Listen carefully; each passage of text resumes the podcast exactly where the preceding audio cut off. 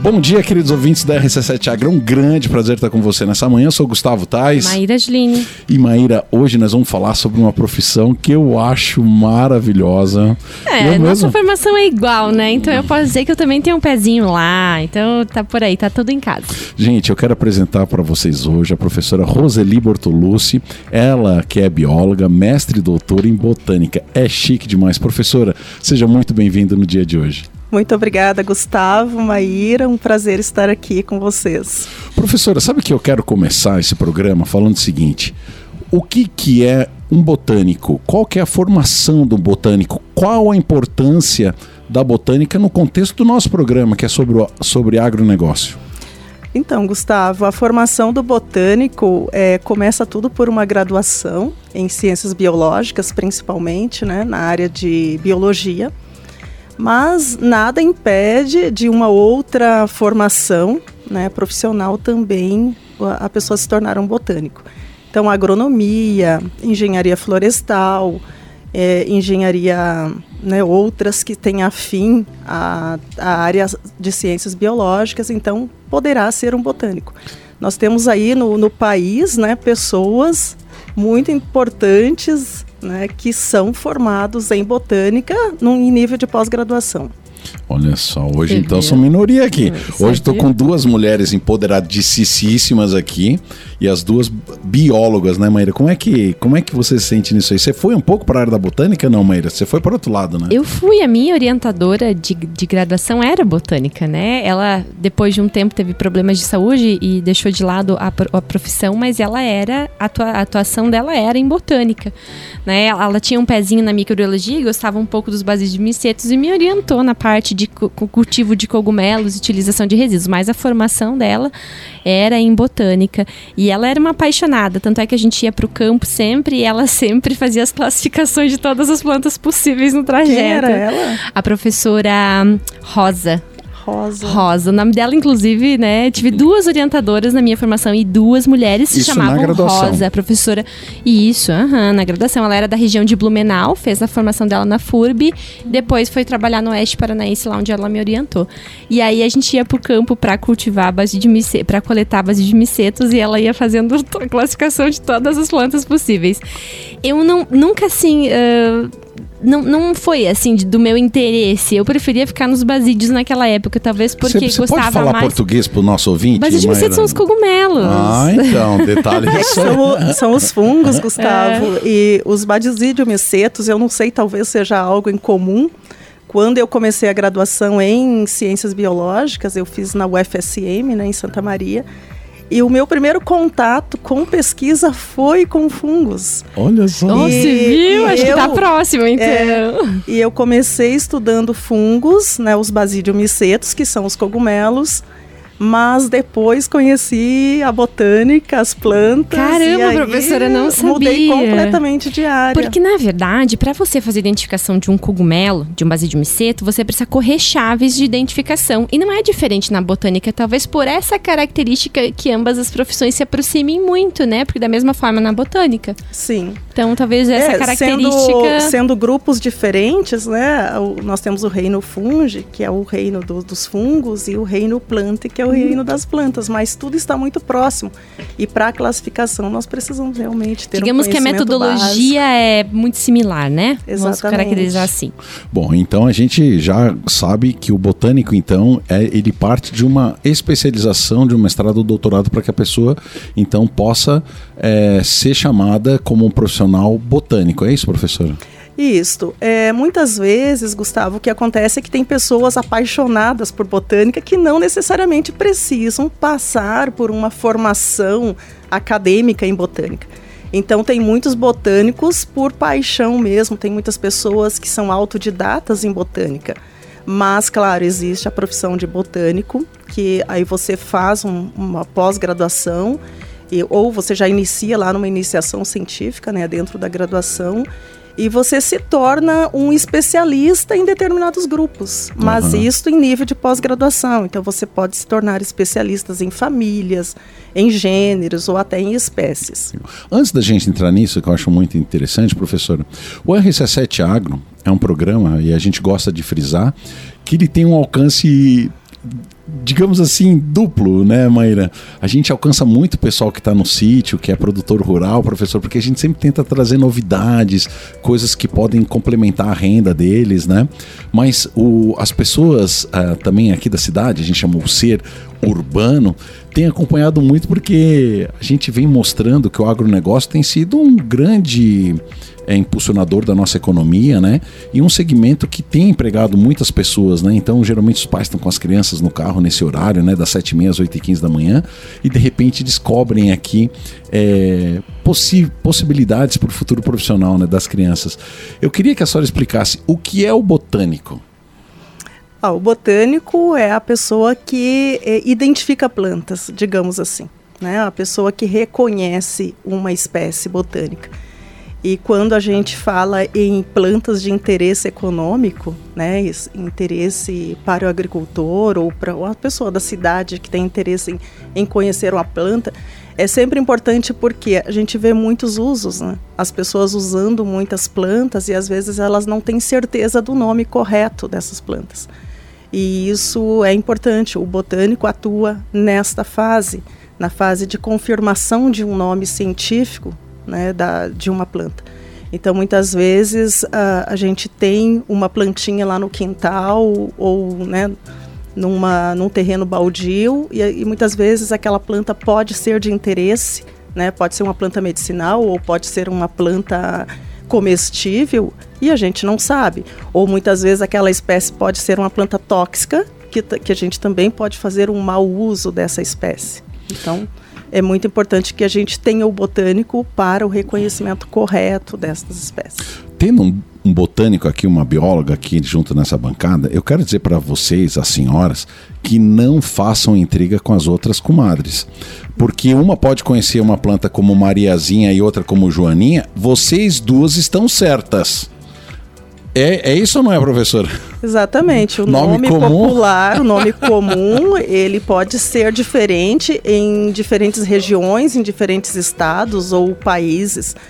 E às vezes existe essa discussão, né, é, Gustavo? É, começam a brigar. Que as pessoas, ah, mas eu conheço essa daqui por determinado nome. Quer ver? Ó, vou dar um exemplo. A Marcela e a Marcela aqui na nossa região, né? Exatamente. Entra na época de colheita ali, todo mundo fica essa discussão, ah, mas é Marcela, não, mas é Marcela e assim. E ambos os nomes estão, estão corretos.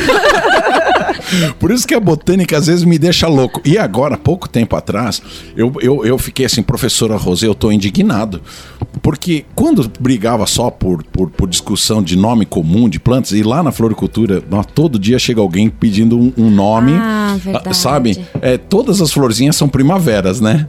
E aí, ah, eu quero vir atrás da primavera. Tem 80 que o pessoal chama de, de, de primavera.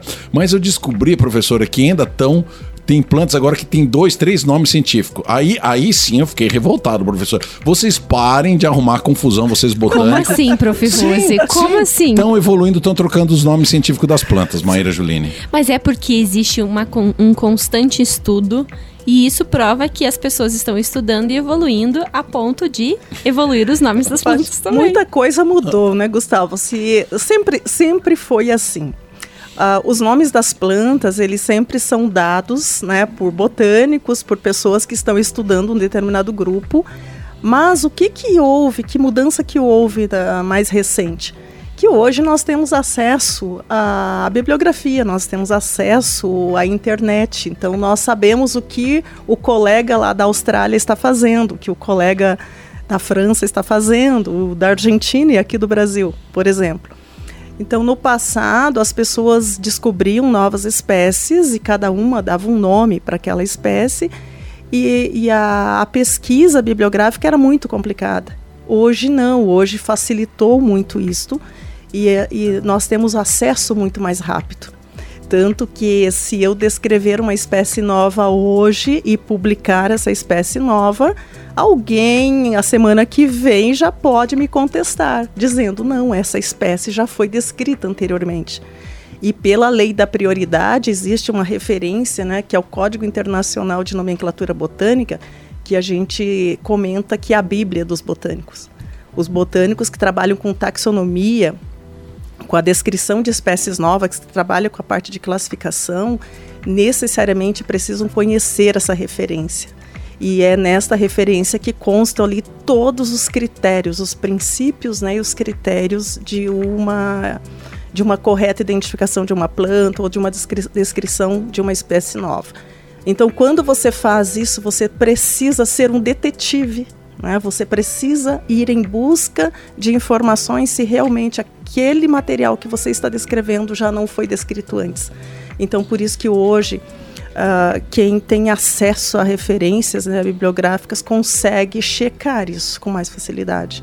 E no passado não. Então, muitas espécies foram publicadas como novas no passado e que hoje elas estão sendo reestudadas. Então, também por outras análises hoje, por análises genéticas, por exemplo, é, estão sendo descobertas é, espécies muito próximas, parentes, que deveriam estar em determinado grupo, que foi descrito num outro. Então, tudo isso é, hoje se faz com muito mais facilidade. Por isso que existem muitas alterações e correções de nomes que public... foram publicados anteriormente. Não, eu fico pensando, porque de fato, né, toda essa revolução que a internet nos trouxe, né, essa facilidade de pesquisa, mas poderia ter plantas que estavam sendo estudadas ao mesmo tempo num continente, em outro continente, deram dois nomes até que perceberam que era a mesma coisa, né, professora? Levou-se centenas de anos, ou às vezes décadas, né, professora? Muito tempo. Até hoje, é, existem grupos que são pouco estudados. Então, existem grupos que estão hoje ainda passando por essa reavaliação e muitas alterações ainda são propostas. Mas como eu comentei anteriormente, né, hoje a genética, as análises genéticas estão trazendo muito mais informações, porque antes se usava muito a parte de morfologia. Por exemplo, ah, como é que são as folhas dessa planta, como são as flores, como são as raízes. Mas a gente sabe que uma característica que não altera muito são as características reprodutivas. Por exemplo, as flores, as, os frutos e as sementes. Então é com base nestas informações, nestas características que se usava muito a, a diferenciação né, entre as espécies de um mesmo gênero ou de, de uma determinada, os gêneros de uma determinada família. E hoje, então, se associam outras características para você bater o martelo e dizer, não, realmente esta é uma espécie diferente da que existia, que já existia. Maíra, eu vou aproveitar a professora Rose, que ela tem inclusive um herbário, uma coisa mais linda, Tava né? Nisso também. Né? Mas, mas olha só, prof, vamos aproveitar essa criançada que está dentro do carro, vamos dar uma aula de, de, de botânica básica. Eu tenho muita dificuldade de entender é, as, as como assim as hierarquias que devem ser estudadas e eu esqueci da época de colégio tá então olha só primeiro que nós temos é o reino é isso isso. Que, que, daí já é o reino animal e o reino vegetal. O reino vegetal. Beleza. E o reino dos fungos. Tá, peraí. Então deixa eu, anotar, deixa eu anotar aqui, professor. Eu me empolguei até derrubei o, o, microfone.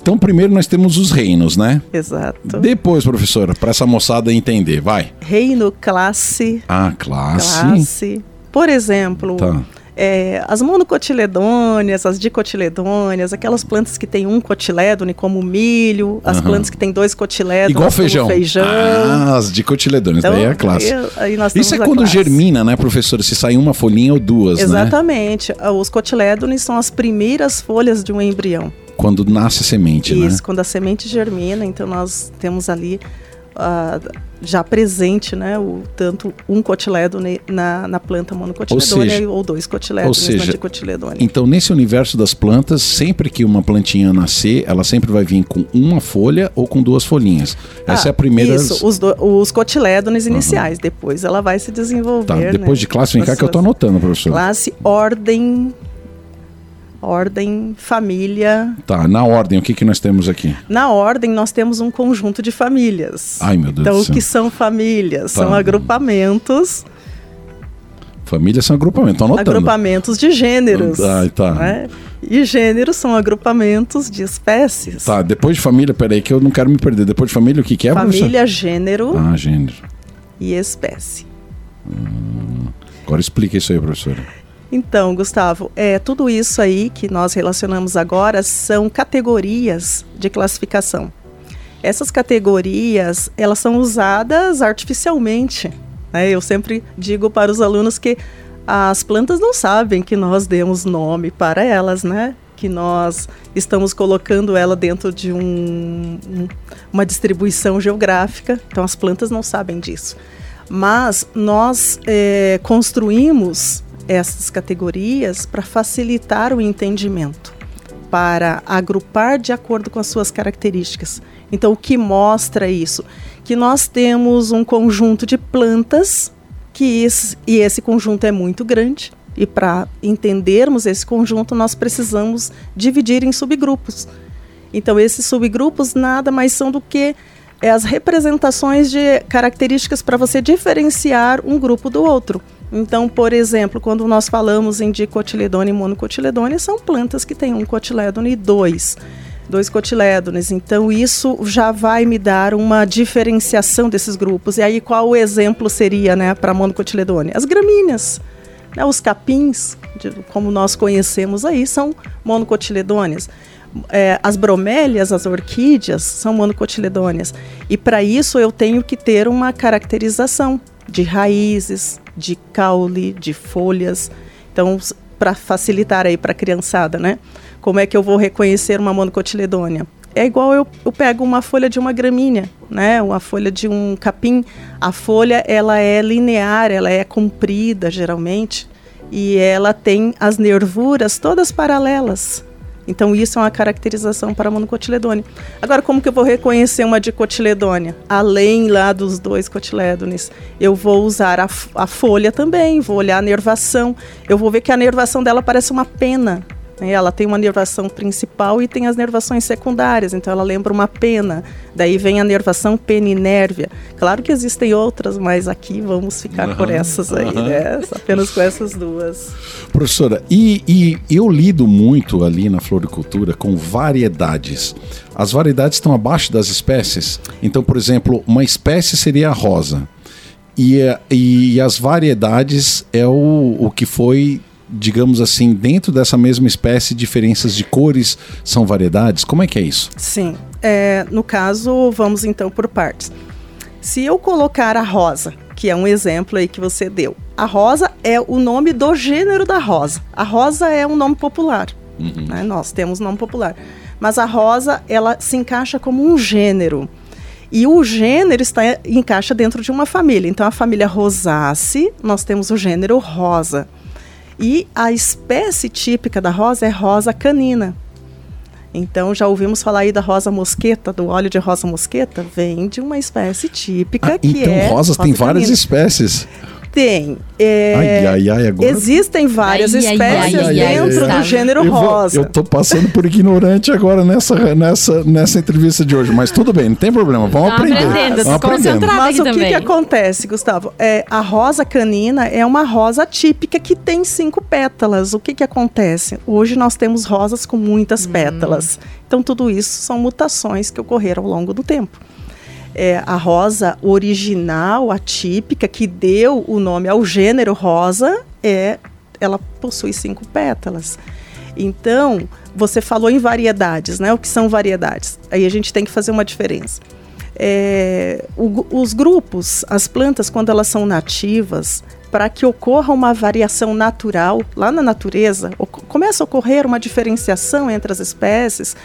Essa diferenciação, quando é natural, na botânica a gente não costuma chamar de a mesma coisa que uma variedade construída num laboratório, hum. né? Porque daí a gente teria um cultivar quando nós manipulamos e quando nós construímos um, né, ou, ou selecionamos, é, selecionamos características para uma determinada espécie em laboratório, aí nós vamos ter cultivar. E na natureza nós temos uma variação que vai ocorrendo naturalmente é quando você não tem impedimento reprodutivo entre os indivíduos de uma mesma população na natureza. No caso da rosa, a rosa é um gênero exótico, é uma espécie exótica. Então, assim, tudo que nós temos são variedades, entre aspas, né, botanicamente falando, porque são cultivares, ou que ocorreu também aí várias mutações nesse, nesses grupos, e a gente tem hoje, então, uma um, uma propagação né, dessa espécie que já foi adaptada.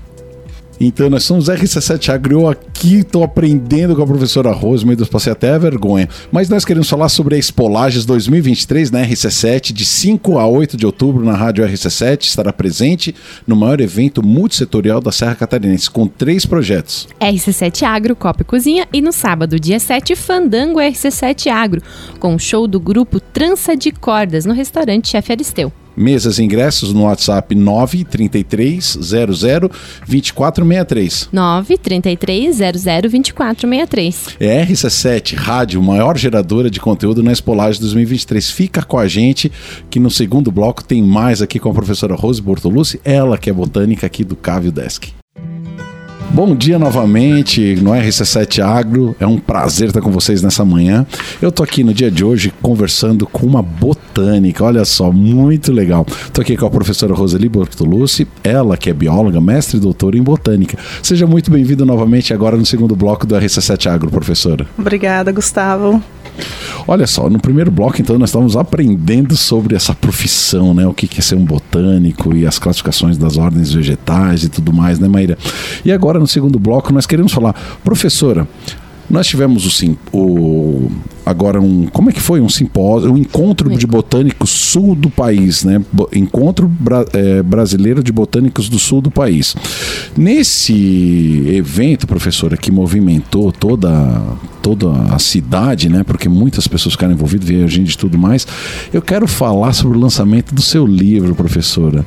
Leguminosa. Eu quero, eu não sei até falar, Tá, então eu quero deixar a senhora introduzir para eu não eu cometer Eu vi que ele deu uma olhada, ele pensou, falar. ele pensou, fala, não fala, Maíra, fala, não fala. Maíra, tu sabe que tem, eles, eles, é eles é têm curso, inclusive, de como se lê como isso, se né, lê, professor? Claro. Como se pronuncia. Então eu não vou correr o risco, quero dizer para vocês que é um livro sobre as leguminosas, que é uma área que eu, que eu sei que a professora Gente, Rose... eu vou fazer aqui um que... comentário à parte. Uhum. Eu estava observando aqui, enquanto o Gustavo está manuseando o livro, nós estamos com um exemplar dele aqui no estúdio. O livro é lindíssimo, tá? De uma capa branca com letras douradas e tem uma aquarela na frente de uma das espécies. Acredito que deve ter descrição dela dentro do livro. Mas assim, o livro é de, um, de uma elegância porque normalmente os livros que a gente tem visto vem aquela coisa toda colorida, aquela capa chamativa. E esse livro ele é extremamente elegante. É a tradução da capa do livro. Mas folheando também, eu quero fazer uma, um comentário à parte depois, quando o Gustavo entrar nessa descrição. Professora, pode falar o título, por favor, do livro?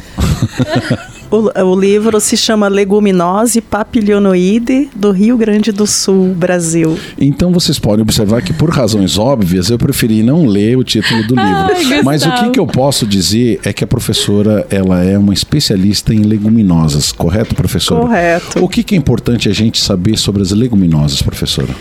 Olha, primeiramente dizer que é uma família super importante porque não está no nosso dia a dia todo o feijão que nós consumimos, a soja, lentilha, ervilha, grão de bico, é leguminose.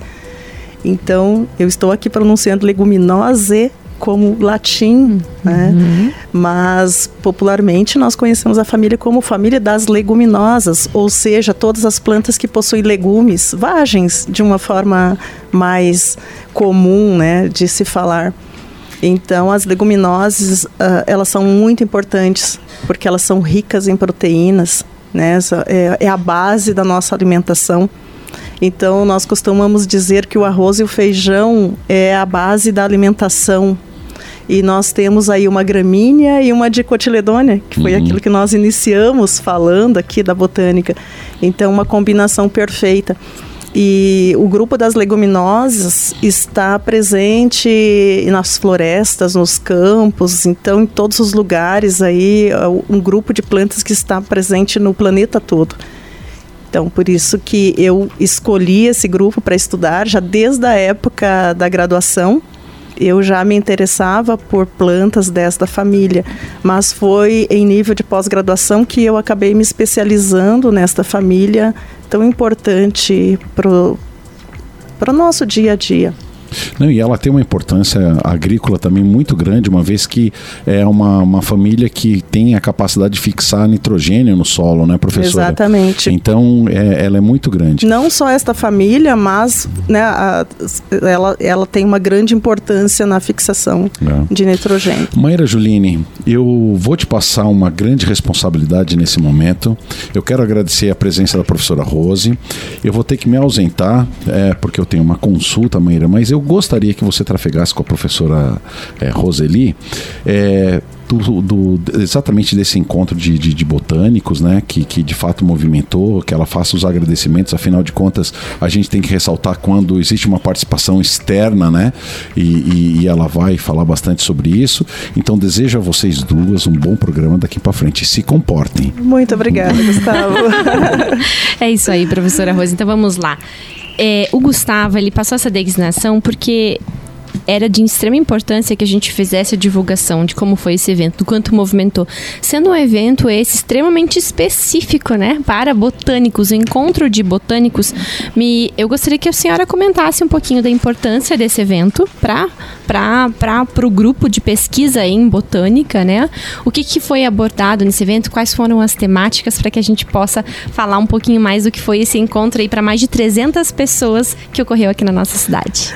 Então, Maíra, é, esse segundo encontro de botânicos, ele, ele veio para Lages através de um convite, né? Ele foi é um evento promovido pela Sociedade Botânica do Brasil. A Sociedade Botânica do Brasil tem seccionais é, por regiões. Então, a região sul faz pouco tempo é, que, que construiu esse esse grupo de botânicos do sul do país e nesse, é, nesse grupo, então, se estabeleceu uma diretoria, e essa di diretoria faz parte da Regional Sul da Sociedade Botânica do Brasil. Em 2021, é, esse grupo organizou o primeiro evento, mas esse primeiro evento aconteceu, então, ali durante a pandemia, um pouco depois, e, e nós tivemos, então, um evento online este evento que nós tivemos de 30 de agosto a 1 de setembro, se estendendo até 2 de setembro, aqui no, no Cávio Desk, foi o primeiro encontro presencial, mas considerado o segundo encontro é, da Regional Sul né, de Botânicos. E para nossa surpresa, nós tivemos que encerrar as inscrições no dia 7 de julho. Nós abrimos as inscrições no início de maio, acredito que tenha sido ali pelo dia 5 de maio, e nós tivemos que encerrar no dia 7 de julho, porque o nosso espaço no Cávio Desk ele foi esgotado. Limitado, em função do número de Ex pessoas. Exatamente. Nós tínhamos ali em torno de 200, 250 vagas no máximo. E quando nós percebemos isso, nós pedimos então é, uma autorização para que pudéssemos fazer, né, um encerramento das inscrições. Que e legal. muitas pessoas ainda nos procuraram depois, mas por segurança nós resolvemos então manter o limite de vagas para esse evento. Tivemos aí no total, claro que com os nossos alunos e todas as pessoas aqui do Cávio Desk, que nós envolvemos mais de 30 pessoas, então de, deu aí em torno de 316 inscritos no total.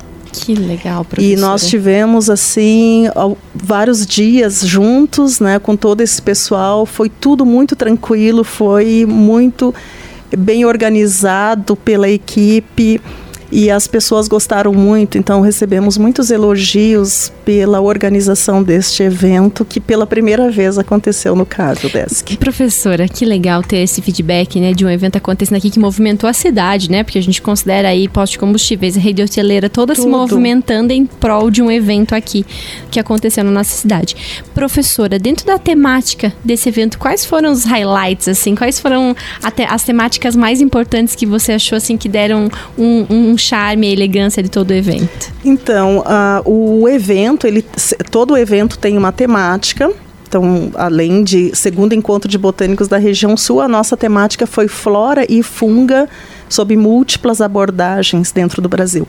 Então, o Brasil hoje tem uh, um, um, site que é Flora e Funga do Brasil, uhum. que envolve tanto as plantas quanto os fungos.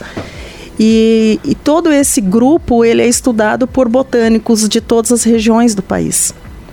Então, desta vez, nós é, trouxemos para o nosso evento o, um dos coordenadores da Flora e Funga do Brasil, pra, para fazer a primeira palestra, né, a palestra de abertura no dia 30 de agosto.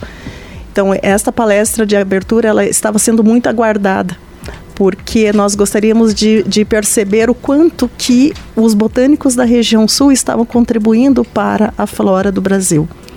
Então, eu mesma participo da Flora do Brasil desde 2009, né, contribuindo aí com as monografias da Flora do Brasil, e foi muito importante ver esse feedback né, de, de quanto que os botânicos do sul do Brasil estão contribuindo para a construção da flora do Brasil.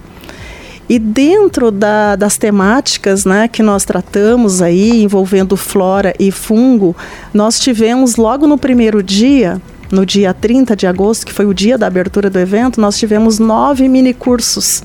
Esses mini cursos eles foram oferecidos tanto para estudante quanto para pesquisadores uh, da, da área acadêmica, ou então para pessoas da comunidade. Nós oferecemos vagas eh, em minicursos para professores de, de ensino público aqui Olha, do município legal, de Lages. Que legal. Então nós tivemos aí é, temas como madeiras históricas, como óleos essenciais, é, processamento de dados utilizando estatística, né, utilizando aí um programa chamado R, que é bem conhecido entre os os pesquisadores. Nós tivemos a ilustração botânica, que é algo tão bonito e às vezes as pessoas acham tão difícil. Antigamente né, de muito praticado e agora a gente já é, vê que essa profissão vai ficando de lado. Já vai ficando né? de lado, então nós trouxemos isso também, trouxemos sobre boas práticas na conservação de plantas, principalmente de herbários.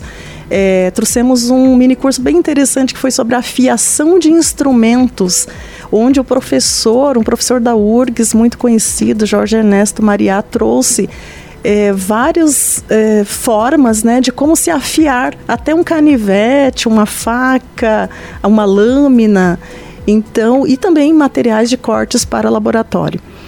É, dentre as palestras, assim, nós tentamos abordar vários temas. Já começamos aí falando de algas no primeiro dia, depois falamos sobre fungos, então são grupos né, é, que são importantes e, e, nós trouxemos logo no primeiro dia. É, falamos também sobre diversidade, sobre campos nativos, o quanto que nós temos né, de campo nativo, o quanto que é importante é, o manejo nessas áreas de campos nativos. Falamos também é, sobre, no último dia, que foi o dia 1 de setembro falamos sobre plantas exóticas, né, árvores exóticas. Extremamente importante. Que são assunto. importantes que a gente conheça. Por exemplo, nós temos aí na cidade muitos, é, muitas plantas de ligustrum. O ligustrum é uma planta exótica. Elas acabam sendo levadas né, pela ave fauna para as florestas, contaminando as florestas nativas. Falamos sobre o ensino da botânica, porque quase ninguém gosta de botânica, Maíra. Por incrível que pareça, uma área tão bonita mas tem os nomezinhos que são mais complicados, né? Como o Gustavo mesmo comentou antes. É uma disciplina que precisa ter uma, uma dedicação e muito afinco, né, professora? Porque você cons conseguir entender as chaves, conseguir gravar os nomes, precisa. Exatamente. Né, é, lembrar das características inerentes é. a cada espécie. Então precisa de uma dedicação, talvez por esse motivo. Sim. Temos aí poucos Mas assim, é, Maíra, é, são difíceis os nomes, os alunos até reclamam dessa dificuldade só que nós estamos tentando trazer algo que facilite isto. Né, através de, de trabalhos de extensão. E foi por isso que nós também trouxemos para dentro do evento, nós trouxemos essa discussão sobre o ensino da botânica e trouxemos também oficinas de extensão. Então, nós oferecemos aí é, não me lembro se três ou quatro oficinas. Essas oficinas são programas de extensão que são trabalhados em universidades. É, como o Paraná trouxe do, duas oficinas destas, a Criciúma trouxe uma, uma oficina sobre fitoterapia racional, que é um programa de extensão que eles têm muito interessantes na região de Criciúma. Eles trabalham com a pastoral da saúde, então tem muita informação. E para trabalhar com plantas, principalmente na questão alimentação, a gente precisa, precisa conhecer, conhecer essas plantas, as espécies. espécies. Exatamente. Então, como eu né, já, já, aproveitando esse tema, falando sobre extensão, nós também no CAV temos a extensão na área de botânica. Eu tenho um programa chamado Botânica na Serra Catarinense, Conhecimento e Valorização.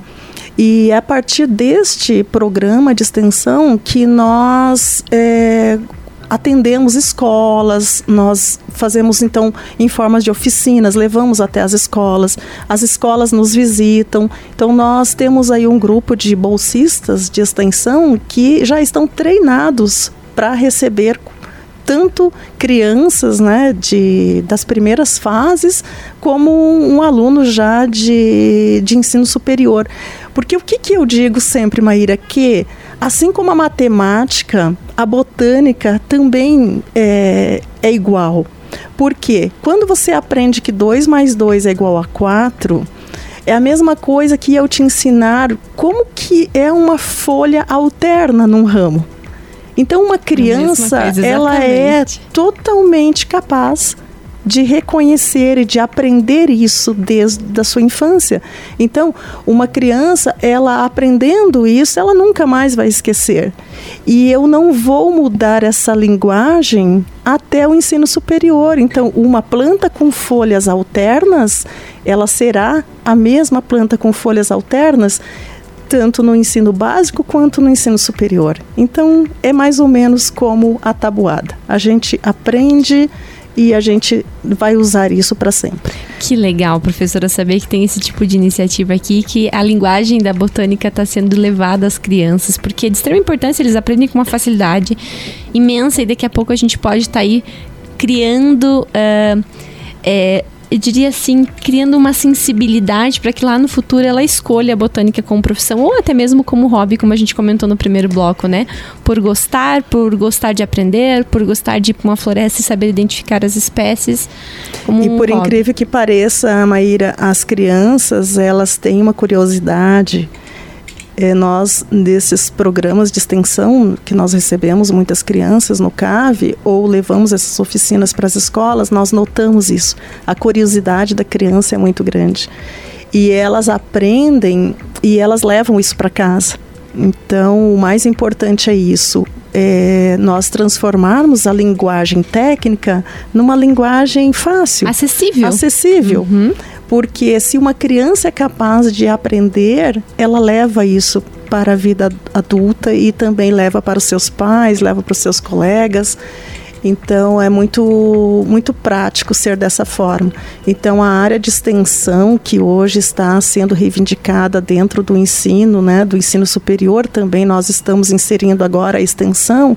Isso é muito importante porque nós precisamos aprender a usar essa linguagem para que as pessoas é, comecem a ver tudo com muita normalidade, né, com muita facilidade. É isso aí, muito bem. Hoje o papo é com a professora Roseli Bortoluzzi, ela que é botânica e nos falou então um pouquinho sobre o lançamento do livro é, Leguminose. Falamos também sobre o evento de um encontro de botânicos que aconteceu aqui na UDESC, um evento que trouxe muita movimentação e foi de extrema importância aqui para nossa região.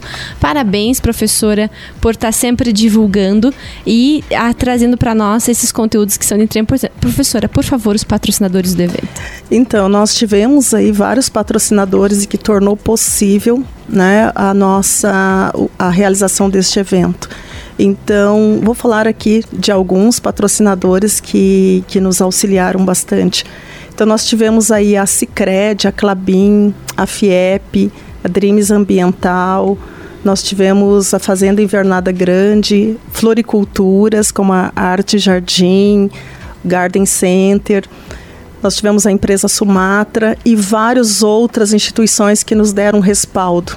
Né? Então, as instituições desse, dessa diretoria da seccional da Regional Sul, do Paraná, do Rio Grande do Sul, e nós tivemos principalmente aí a FAPESC, que Muito foi a nossa financiadora principal e que permitiu com que a gente pudesse realizar este evento. E não bem. posso deixar de esquecer, Maíra, de agradecer aqui a Prefeitura de Lages, né, pela Fundação Cultural, pela é, Secretaria de Desenvolvimento Econômico e Turismo e a Secretaria de Meio Ambiente que nos auxiliou e muito durante este evento. Muito bem, essa foi a professora Roseli Bortoluzzi, ela que esteve conosco nessa manhã falando do encontro de botânicos que aconteceu aqui na nossa região, aqui em Lages. Muito bem, vamos fazer um ótimo dia. E antes de finalizar, vamos fazer um recado então a você todos os Okay. E antes de finalizar, vamos dar o último recado relacionado então à Expolage 2023 na RC7. De 5 a 8 de outubro, a Rádio RC7 estará presente no maior evento multissetorial da Serra Catarinense com três projetos: RC7 Agro, Copa e Cozinha e no sábado, dia 7, Fandango RC7 Agro, com o show do grupo Trança de Cordas no restaurante Ceferisteu. Mesas e ingressos pelo WhatsApp 93300 2463. Repetindo, 9 93300 2463. É a RC7, Rádio Maior Geradora de Conteúdo na Expolages 2023.